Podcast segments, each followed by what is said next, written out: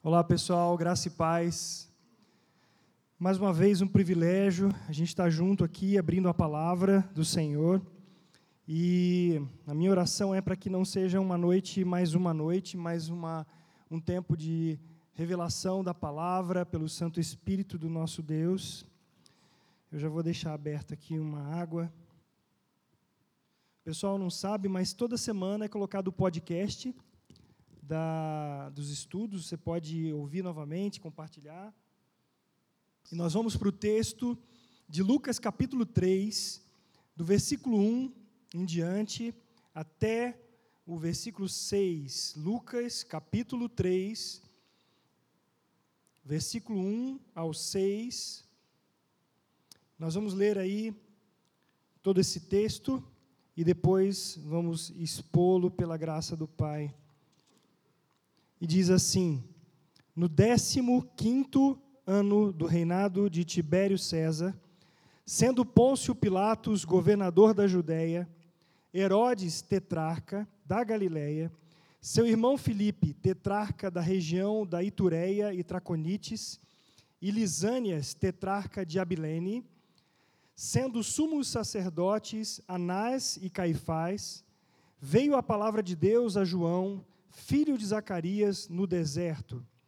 Ele percorreu toda a circunvizinhança do Jordão, pregando o batismo de arrependimento para a remissão de pecados, conforme está escrito no livro das palavras do profeta Isaías: Voz do que clama no deserto, preparai o caminho do Senhor, endireitai as suas veredas.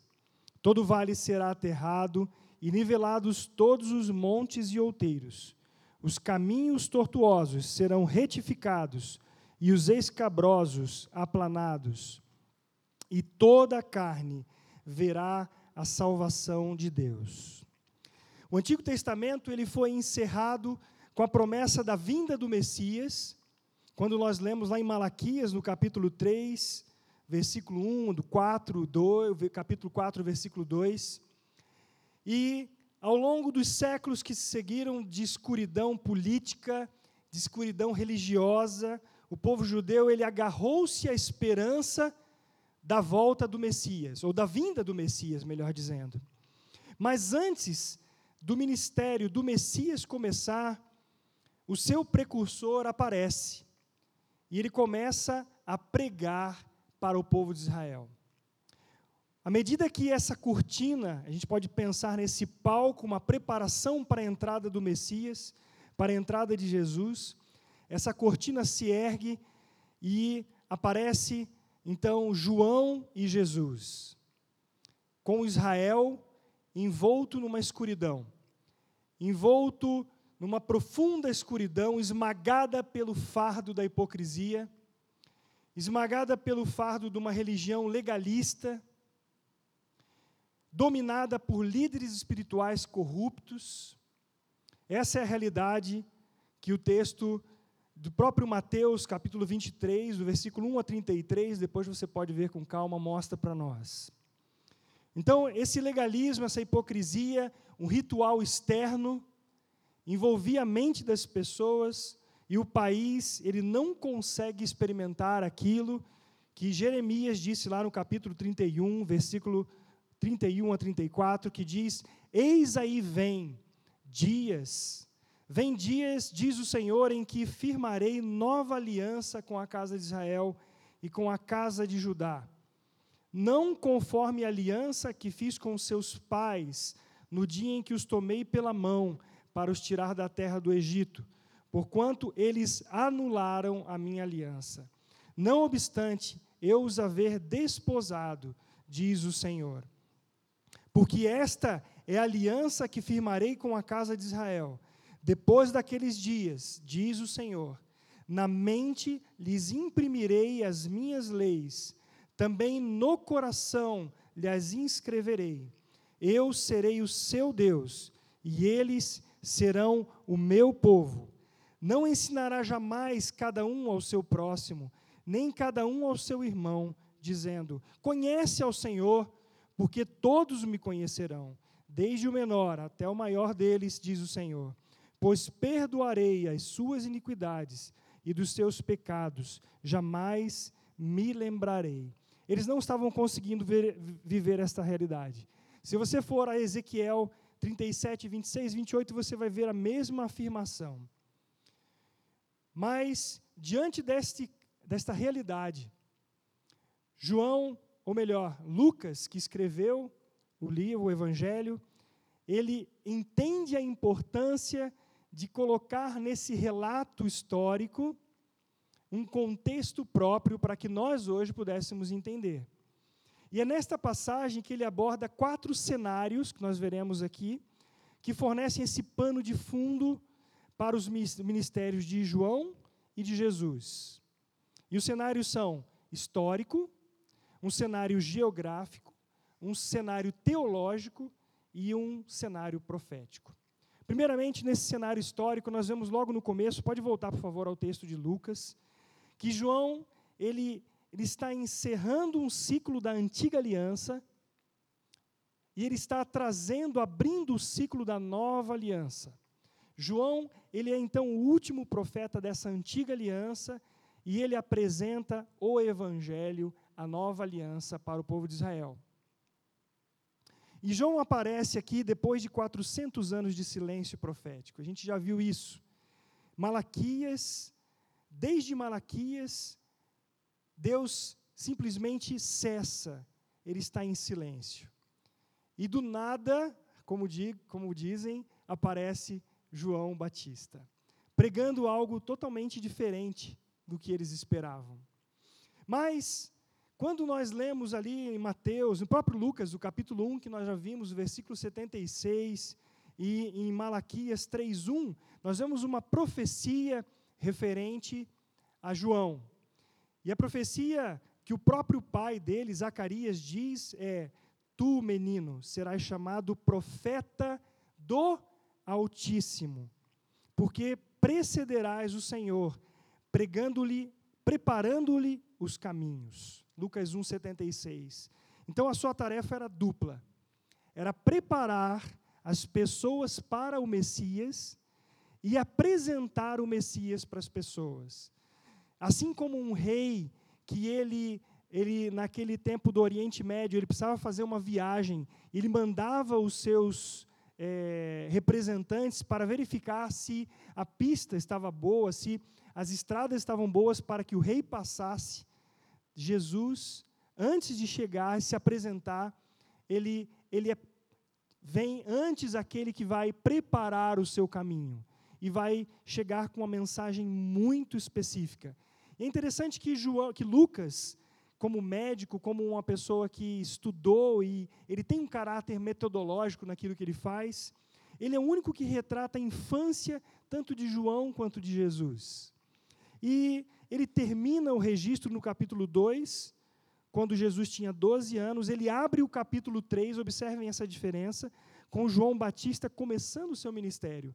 E aí nós temos é, Jesus já com 30 anos, e nós não sabemos durante este tempo o que acontece, o que, que acontece nesse período. Mas Lucas, para dar esse panorama histórico para a gente, ele apresenta sete indivíduos, que nós temos aí no texto. São cinco gentios e dois judeus. E eles fornecem esse pano de fundo histórico, tanto para o ministério de João quanto de Jesus.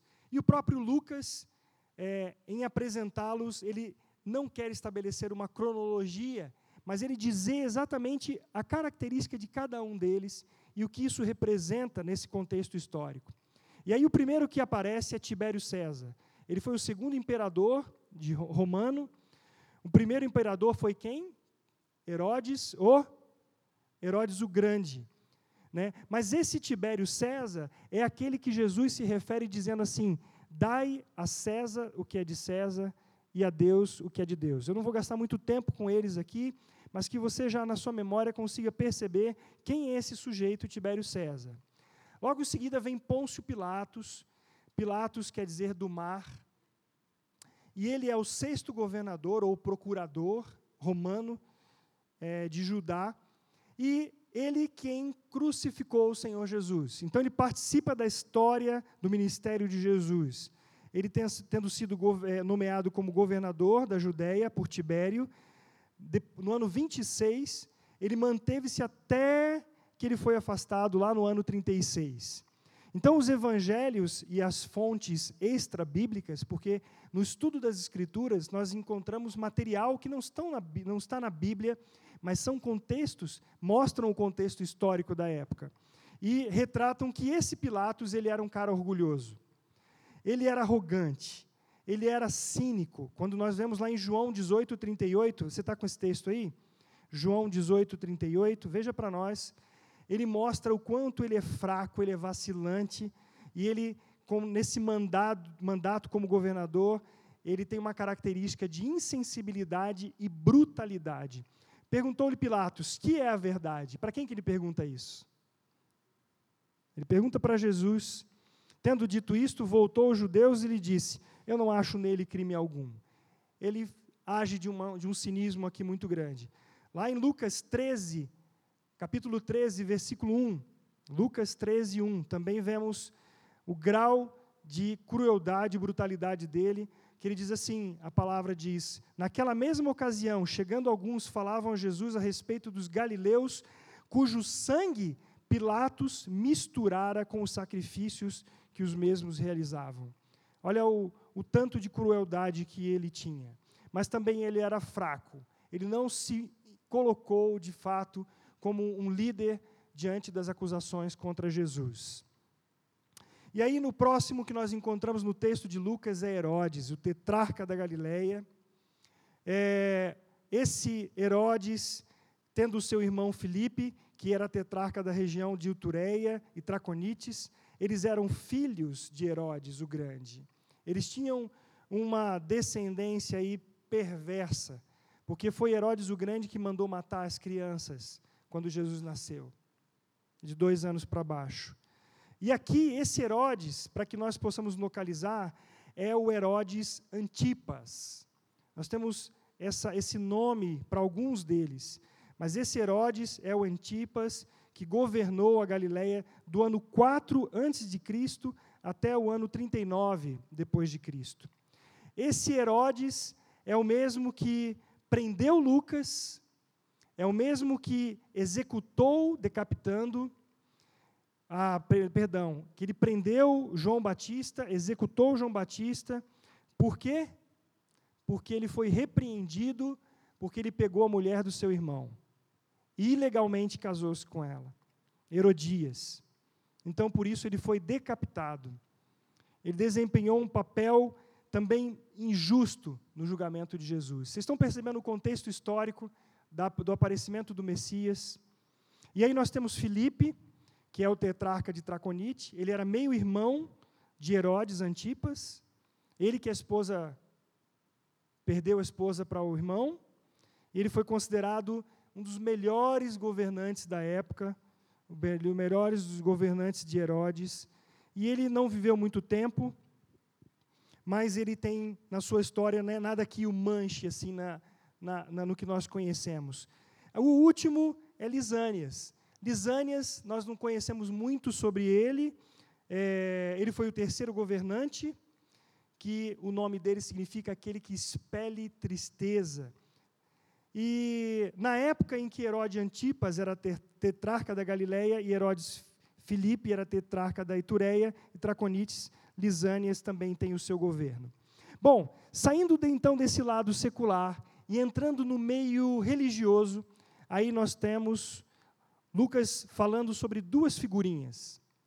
Eu estava lendo ontem à noite lá em casa com, a, com as meninas, a Gabriela estava lá em casa também, a gente leu esse texto, e eu falei assim: por que aparecem dois sumos sacerdotes?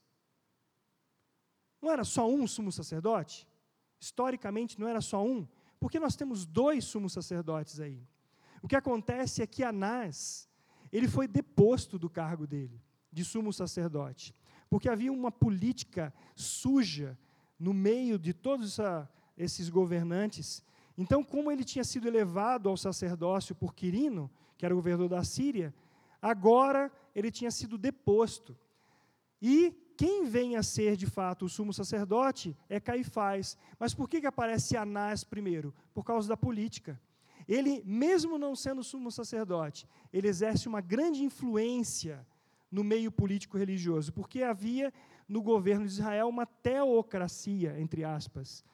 O governo político, econômico, tudo girava em torno do templo. E quem tinha o poder religioso tinha o poder econômico, o poder político. Então, esses indivíduos gananciosos, corruptos, eles são esse pano de fundo histórico para o aparecimento de Jesus. Agora, eles não eram diferentes daqueles pagãos que eles mesmos odiavam e criticavam. Eles exercem um controle dominador, perverso, hipócrita sobre o povo de Israel.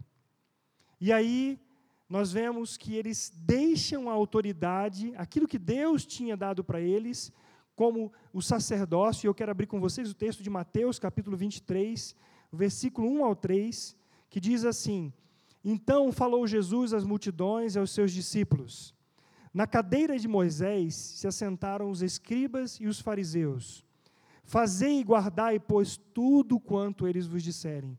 Porém, não os imiteis nas suas obras, porque dizem e não fazem. São esses homens que estão vestidos de uma hipocrisia religiosa, mas eles ordenam que se faça, mas não fazem aquilo que a palavra diz. Isso é muito importante para o que vem a seguir no texto que nós leremos, e nós já lemos e vamos enfatizar. Foi para o mundo desses sete homens que João e Jesus vieram proclamar a palavra de Deus. Eu acho que os nossos dias não são muito diferentes. Eu gostaria que você avaliasse o nosso contexto. Entendesse que, assim como, naquele momento, vem João Batista com uma mensagem clara e objetiva, nos tempos de crise religiosa, nós hoje, como filhos de Deus, como arautos, como missionários, somos chamados também a proclamar um evangelho em meio a um mundo corrompido. O Senhor levanta os seus num tempo de impossibilidades e ele chama os seus para proclamarem esse evangelho. E hoje, quem são esses que o Senhor está chamando? Você é um deles?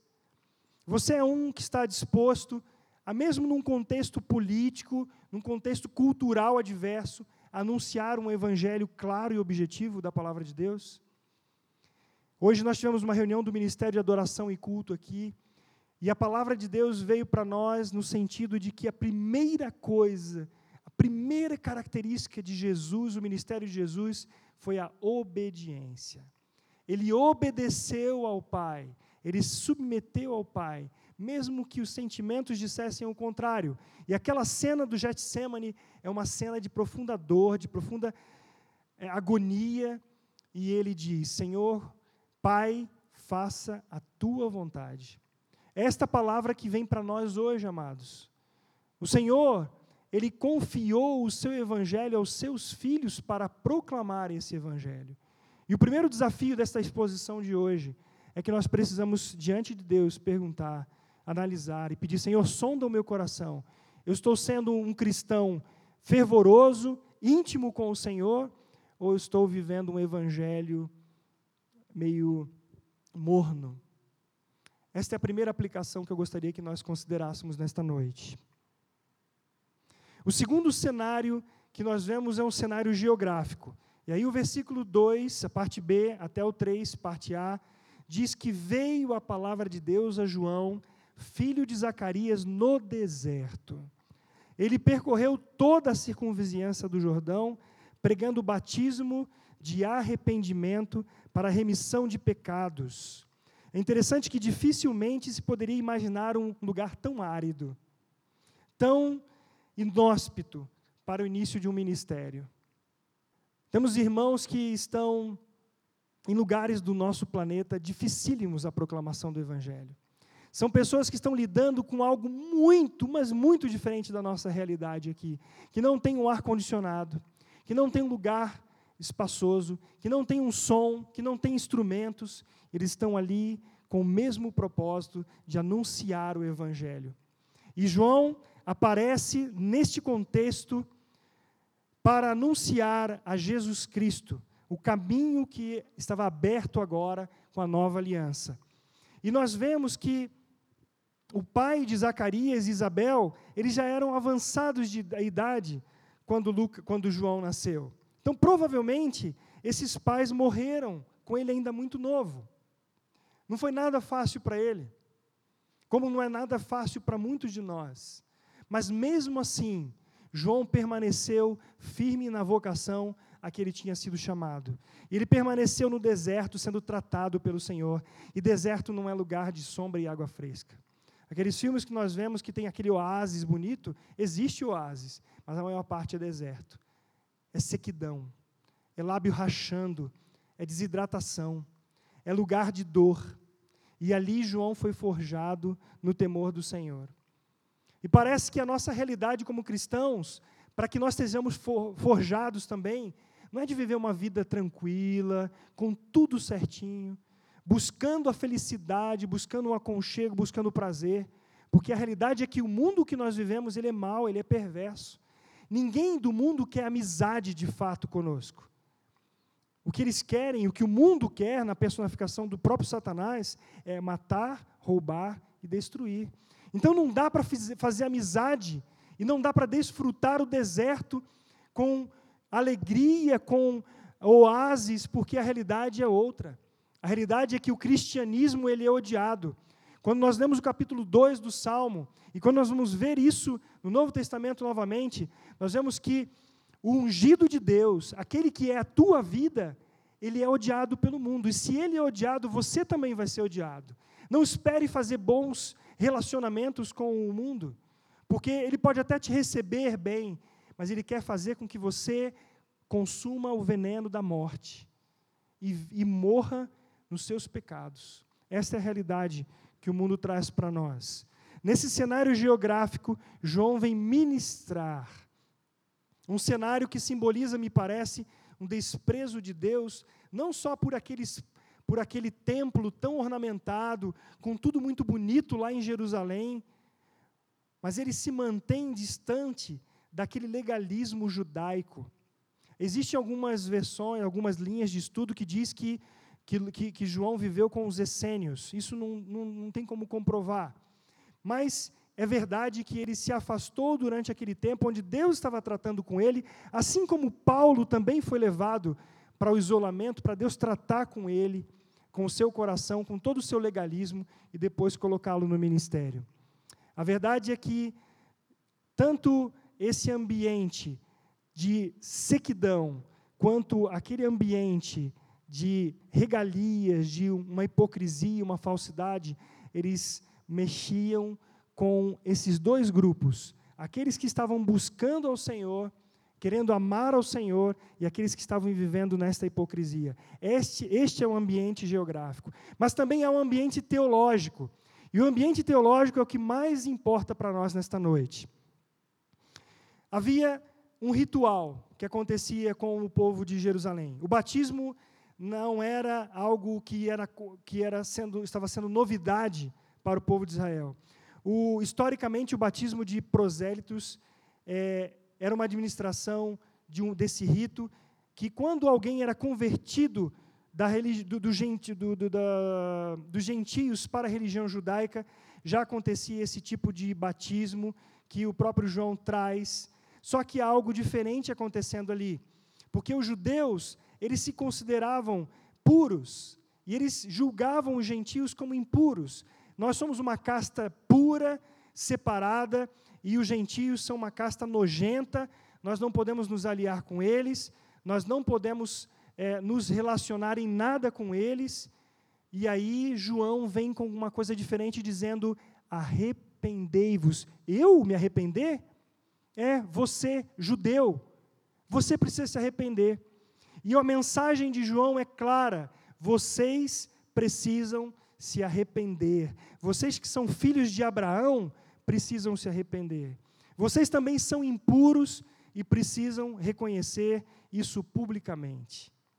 E as pessoas começaram a chegar para serem batizadas por João.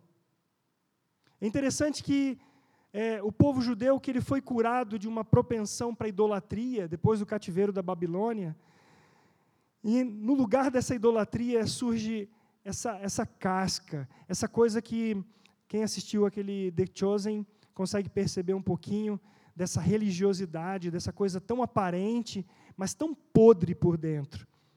Essa religião legalista que aqueles seguidores acreditavam que podiam ganhar um relacionamento correto com Deus simplesmente cumprindo algumas leis.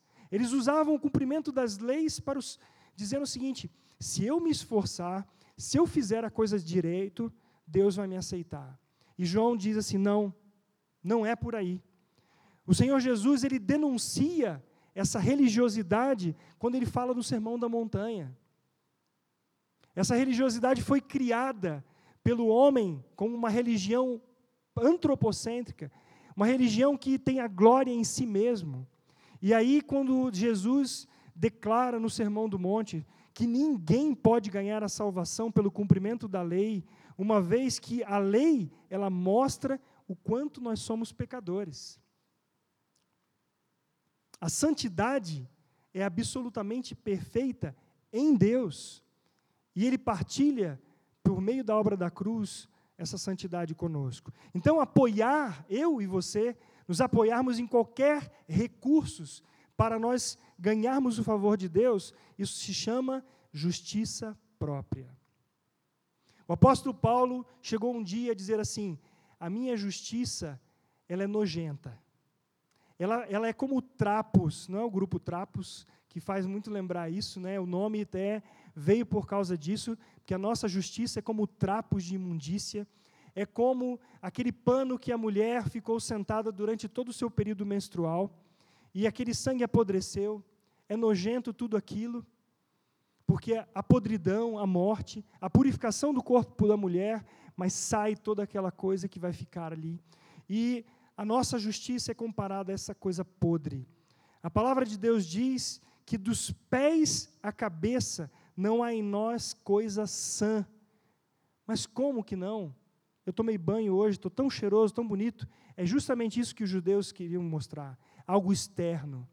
O Senhor Jesus disse que por dentro eles eram sepulcros, por fora eles eram sepulcros caiados, mas por dentro havia podridão de carne apodrecendo, de ossos se decompondo. Essa é a justiça própria. E diante disto, João anuncia: arrependei-vos.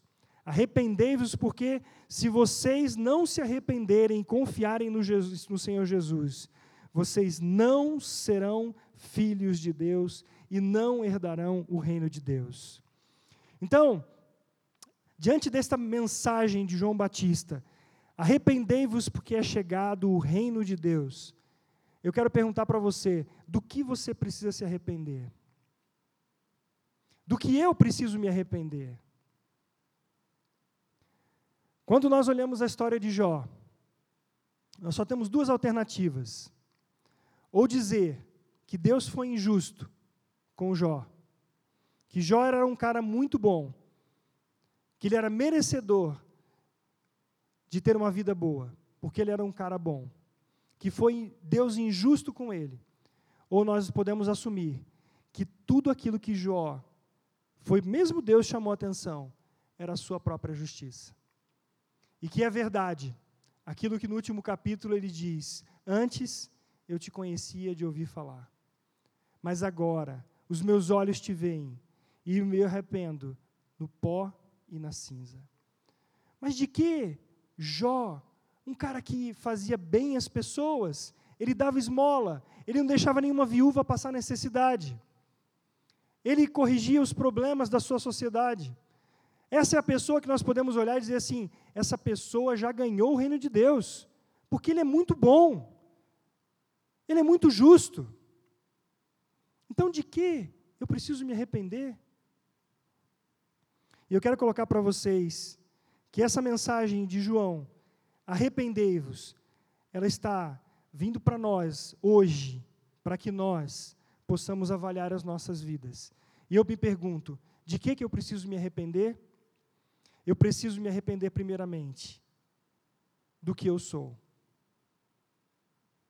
Se nós não nos arrependermos do que nós somos, nós não teremos o reino de Deus. Mas como? Quem eu sou? Eu sou, por natureza, um filho do diabo.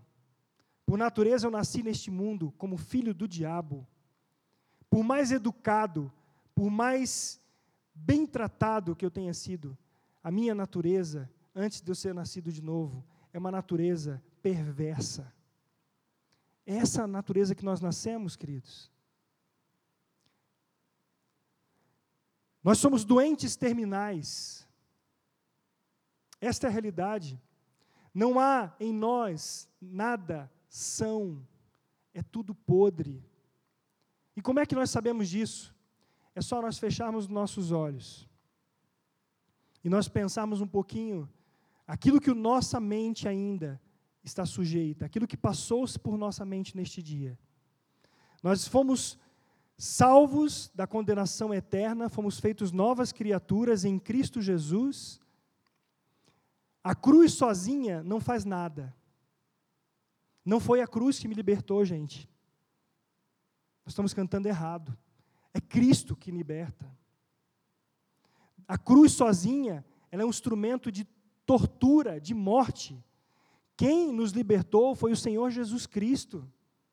A cruz, ela anda carregada nos colares, nos altos das igrejas, das montanhas, nas travessias, nas estradas. Ela é um símbolo de morte, mas ela sozinha não salva ninguém. É Cristo quem salva. É Cristo quem liberta. E Ele liberta de algo que ninguém poderia fazer por sua justiça própria. Então eu preciso ser liberto. Veja o que diz Isaías capítulo 1, do versículo. Isaías capítulo 1, dos 5 e 6. Porque a vez ainda de ser feridos, visto que continuais em rebeldia, toda a cabeça está doente, todo o coração enfermo, desde a planta do pé até a cabeça não há nele coisa sã, senão feridas, contusões e chagas inflamadas, umas e outras não espremidas, nem atadas, nem amolecidas com óleo. Então, o primeiro arrependimento, eu preciso me arrepender do que eu sou, para que aquilo que o Senhor Jesus, se alguém quiser vir após mim, negue-se a si mesmo, tome a sua cruz e siga-me. É caminho de morte, mas é um caminho de morte para depois ter vida. Agora, se eu já me arrependi, pela graça de Deus, da, do que eu sou, então agora nós precisamos de um arrependimento em outra instância é arrependimento daquilo que nós fazemos. E aí eu pergunto, mas arrepender-se de quê? Se eu sou uma pessoa tão boa, se eu procuro fazer as coisas certas. E é justamente disso. É nos arrependermos das coisas que nós achamos que são boas. Porque das erradas, das más, são fáceis. Fáceis nós nos arrependermos. Quer dizer, pelo menos estão mais patentes aos nossos olhos. Mas arrepender-me da minha justiça própria, daquilo que eu faço, eu preciso me arrepender de quê? Arrepender da prostituição sexual, me arrepender da mentira, da hipocrisia, dizendo que eu sou um crente, mas vivendo no mundo, dizendo que eu sou uma nova criatura, que eu venho na reunião de jovens, que eu venho na reunião da igreja, que eu entrego o meu dízimo, mas eu vivo uma mente carnal, no pecado, na pornografia. Eu preciso me arrepender disso. Ou nós somos novas criaturas em Cristo, e temos o reino de Deus, ou nós estamos no inferno, caminhando para o juízo final, para a morte. Isto não é brincadeira. Quando João Batista vem anunciando o evangelho, ele vem dizendo: arrependei-vos, porque não tem outro jeito, ou é Cristo ou é nada. Amados, nós estamos vivendo num caldeirão que está esquentando cada vez mais. E nós estamos sendo amortecidos pelo pecado que tão de perto nos assedia. Nós estamos vivendo aqui com o nosso espírito vivificado e a nossa alma sendo bombardeada o tempo inteiro pelo pecado. Mas ou diante de Deus nós dizemos: Senhor, tem misericórdia de mim, eu me arrependo. E o arrependimento é diferente do remorso, porque remorso é eu, eu ficar frustrado por não continuar fazendo aquilo que eu vinha fazendo. Alguém descobriu, Alguém descobriu que eu estava fazendo uma coisa errada, e aí eu passo vergonha, eu tenho remorso daquilo, porque no final das contas não vou poder continuar fazendo. Mas o arrependimento é uma mudança total de direção. Eu ia caminhando naquela coisa meio misturada do pecado, na igreja, na palavra de Deus, uma hora tropeça aqui, cai acolá, e agora não, Senhor, purifica o meu coração, santifica a minha vida. Então o Senhor nos muda a direção, nós começamos a caminhar olhando para Cristo, para a obra do Calvário e confiando somente na justiça do Senhor Jesus Cristo. Essa é a realidade. Eu preciso deste quebrantamento do Senhor. Quer ver uma coisa? Olha lá Mateus capítulo 3, versículo 2. Mateus capítulo 3, versículo 2. Arrependei-vos porque está próximo o reino de Deus. Só que ele diz antes, no, no capítulo, no versículo 2, está isso mesmo? Quando ele diz raça de víboras. Vai à frente um pouquinho. Raça de víboras. Você está em Mateus 7, é isso, né? 3, 7. O Senhor Jesus fala para aqueles homens que estavam revestidos de uma hipocrisia, ele diz assim: Vocês são raça de víboras. Nós somos filhos de Abraão, nós temos uma, um pai que é Abraão. Quem vos induziu a fugir da ira vindoura? Vocês estão vindo ser batizados aqui para ganhar uma casca de novo de religiosidade? Vocês se arrependam, porque vocês vão para o inferno se vocês continuarem assim. Já está posto o machado à raiz da árvore. Toda árvore, pois, que não produz bom fruto, é cortada e lançada ao fogo. O apóstolo Paulo diz em Romanos 3,20: Visto que ninguém será justificado diante dele por obras da lei, em razão de que pela lei vem o pleno conhecimento do pecado. Infelizmente, muitos religiosos, como hoje, frequentadores de igrejas, cristãos nominais, correndo atrás de líderes eloquentes, cultos, super, hiper motivados pela emoção, pessoas famosas, ricas, para darem ouvidos àquilo que agrada o coração e não a verdadeira mensagem do Evangelho de Jesus Cristo. Eu quero que vocês considerem nesta noite Arrependimento não é uma mudança intelectual, de mente, mas é uma transformação verdadeira do coração, onde nós abandonamos o pecado para viver para Deus. Muitos daqueles que procuraram João Batista também não tinham sido arrependidos. Eles estavam procurando só aliviar as suas mentes. Por último, nós temos aí o ambiente profético, onde nós entramos no trecho do texto de Lucas que diz: conforme está escrito no livro, versículo 4 a 6, nas palavras do profeta Isaías: Voz do que clama no deserto, preparai o caminho do Senhor, endireitai as suas veredas, todo vale será aterrado e nivelados todos os montes e outeiros.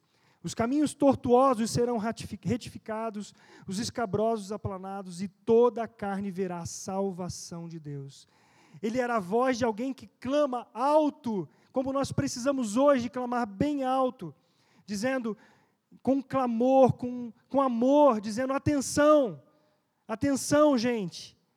Há um evangelho, há uma libertação verdadeira. E nós preparamos o caminho para aqueles que hão de crer no Evangelho, quando nós anunciamos esse Evangelho da verdade. O que é tortuoso, o que é deformado, precisa ser feito reto. Das nossas vidas, os lugares acidentados das nossas vidas precisam ser planados. Essa é a santificação do Senhor em nossas vidas. Esse preparar é para a volta do Senhor Jesus. Nós estamos sendo preparados para a volta do Senhor Jesus. As nossas vidas precisam ser aplanadas, os lugares tortuosos acertados. Todos aqueles que estão perdidos em algum erro, dos seus próprios desejos, aqueles que buscam entrar na vida por seus próprios caminhos, devem tomar a cruz de Cristo e segui-lo pelo caminho da verdade e da vida. E é isso que nós estamos sendo chamados nesta noite. Arrependei-vos. Arrependei-vos, pois é chegado o reino de Deus. Nós precisamos de arrependimento. Nós precisamos de olhos molhados, de prostrar diante do Senhor, de dizer: Senhor, tem misericórdia de mim. Amados, isso não pode ser algo do nosso discurso apenas, tem que ser de verdade. Para que nós sejamos de fato a geração eleita, o povo de Deus adquirido, para anunciar as virtudes daquele que nos chamou das trevas para a sua maravilhosa luz. Se nós formos, se não formos realmente santos de coração e em nossa maneira de viver, a nossa profissão de fé e o nosso relacionamento com Deus e a sua igreja não servirão para absolutamente nada. Aquelas pessoas que compraram a passagem no Titanic, muitas morreram naquele mar. Elas achavam que elas estavam seguras. Elas achavam que, que as suas passagens as levariam até o destino final. E assim muitas pessoas estão nas igrejas, ou estão enganadas no pecado, achando que têm a salvação, e não têm, porque ainda não chegaram no ponto de clamar ao Senhor por arrependimento. E nós, que já conhecemos ao Senhor, estamos muitas vezes vivendo com a dureza do coração, sem pedir ao Senhor que Ele nos santifique. Eu, eu temo por, pelo último dia, por aquilo que o Senhor Jesus vai dizer. Quando alguns disserem para Ele: Nós não expulsamos demônios em Teu nome, nós pregamos, nós cantamos, nós fizemos tantas coisas. E eu me dá uma dor no coração. E eu já tive crise na minha vida por causa disso. Será que eu sou um desses, Senhor, que o Senhor vai dizer: Apartai-vos de mim, que eu não vos conheço? Misericórdia. Eu não quero ser um desses. Porque não haverá outra chance. Quando o Senhor disser: Apartai-vos de mim, vós que praticais a iniquidade, eu não conheço vocês, não haverá outra chance. Será a morte eterna. Hoje é tempo de arrependimento, queridos. Hoje é o dia aceitável. Hoje é o dia da salvação. Hoje é o dia de nós clamarmos ao Senhor. É santificação ou nada. Tem misericórdia de mim, Senhor. E a palavra diz que toda carne, toda carne verá a salvação de Deus. Há um dia que toda carne, todo joelho se prostrará. Até mesmo os pecadores mais depravados eles dobrarão seus joelhos diante do Cordeiro que foi morto, mas ressurgiu. Como está escrito, Romanos 14, versículo 11 e 12: Por minha vida, diz o Senhor, diante de mim se dobrará todo joelho, e toda língua dará louvores a Deus. Assim, pois, cada um de nós dará contas de si mesmo a Deus. Toda justiça própria, Todo espírito presunçoso precisa ser quebrantado e levado à compreensão de que sem Jesus não poderão escapar da ira vindoura. Nós somos chamados a proclamar esse evangelho. Mas nós precisamos primeiro ser limpos para que anunciemos esse evangelho limpo e puro. Que o Senhor, por sua graça e misericórdia, faça isso em nossas vidas e que aquilo que nós professarmos seja de fato aquilo que nós estamos vivendo nós somos falhos, amados. Nós somos pó, nós somos cinza. Mas nós temos como um vaso de barro, nós temos um tesouro em nós, que é o Senhor Jesus. Que Ele santifique a nossa geração e que nós sejamos como o João, anunciadores do reino de Deus. Arrependam-se. Não, não negocie esse evangelho. Fale da obra da cruz. Fala de que Cristo nos incluiu naquela morte. Que ali nós morremos para o pecado, para o mundo Esse é um evangelho urgente. Quantos dos nossos amigos estão indo para o inferno? Você já parou para contar dos seus amigos que estão indo para o inferno? Por que, que eles estão indo para o inferno? Será que eles não viram Cristo em nós ainda? Sem, sem dúvida, tem os eleitos, mas não somos nós que vamos dizer quem são eles. Então vamos clamar por misericórdia do Senhor agora. Abaixe sua cabeça, fale com o Senhor nesse momento.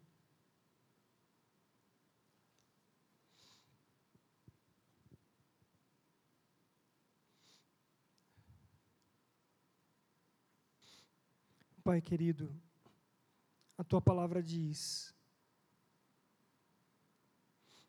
que toda a carne verá a salvação de Deus. Nós sabemos que muitos daqueles que verão já estarão condenados eternamente, porque não creram enquanto estavam vivos, enquanto o Senhor ainda não tivesse chegado neste mundo mais uma vez. A tua palavra diz que nós precisamos de arrependimento sincero, genuíno diante de ti. Que a nossa justiça própria é como um trapo de imundícia.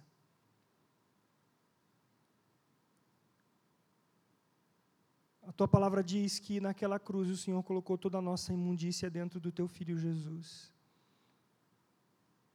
Para que na ressurreição nos desse uma vida pura, limpa, santa. E hoje, Senhor, nós queremos dar ouvido à tua palavra para continuar a viver na dependência do Senhor, sabendo que é o Senhor mesmo quem purifica as nossas almas quem nos mantém firmes no caminho reto e plano do Senhor Jesus, que nos habilita para sermos arautos de um reino inabalável, a proclamarmos a verdade do Evangelho a plenos pulmões, com as nossas vozes, com as nossas atitudes. Eu peço, Pai, que em minha vida e na vida dos meus irmãos e irmãs, o Senhor nos leve a um quebrantamento tal para abandonarmos tudo aquilo que nos afasta da tua palavra, do teu caráter, do teu evangelho, para que vivamos vida piedosa, santa e justa nesse tempo que resta para nós neste mundo. Pai, vivifica cada jovem aqui, cada um, Pai, que tem ouvido a tua palavra, se exposto a esta palavra. Pai, unge com autoridade, santifica para a tua glória, Pai, para que cada um aqui seja um testemunho vivo da verdade do Evangelho, daquilo que o Senhor Jesus Cristo veio fazer em nossas vidas. Nós clamamos, Pai, e pedimos que o Senhor não nos abandone em tempo algum, Pai. Não nos deixe enganados em nossa própria presunção, mas, por misericórdia, quebrante o nosso coração e nos leve a prostrarmos com a boca no pó diante do Senhor por misericórdia. Nós clamamos em nome de Jesus Cristo. Amém.